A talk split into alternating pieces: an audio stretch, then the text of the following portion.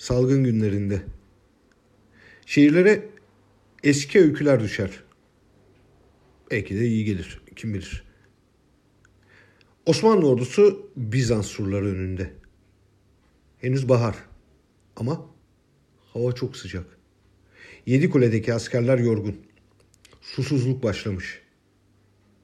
İkinci Mehmet bu büyük sıkıntıyı nasıl çözeceğini düşünürken kamp yeri üstünde uçan kazları görür. Takip edin. Genç askerlerden biri hemen atına atlar.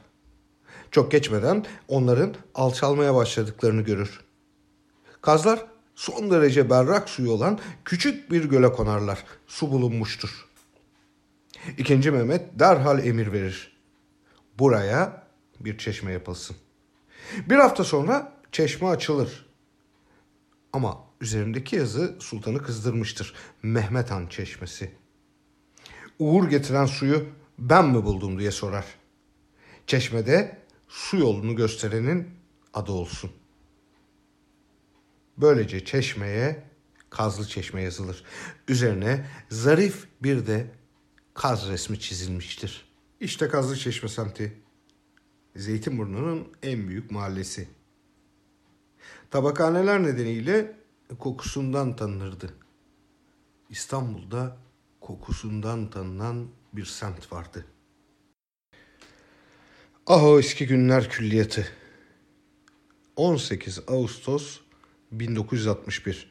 İş Bankası'nın Kazlıçeşme'deki şubesinden içeri esrarengiz bir adam girdi. Siyah güneş gözlüklü, eli silahlı. Necdet Elmas. Davudu sesiyle vezneciye emretti. Ne varsa boşalt. Büyük bir servet. 166 bin eski Türk lirası. O arada bir kişi panik içinde yanına yanaştı. Ben işçiyim dedi. 480 lira yatıracaktım ya. İşte o parayı alma. Necdet Elmas içerledi. Kızdı. Ben dedi.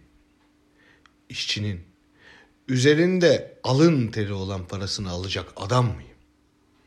Türkiye'nin ilk banka soygunu. Bir gangster efsanesi.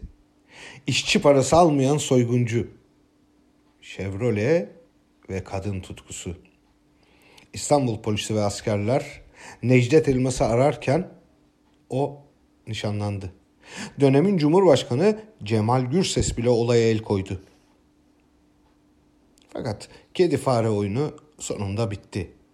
Necdet Elmas Darıca'da köşeye sıkıştırıldı. Yakalanıp cezaevine gönderildi.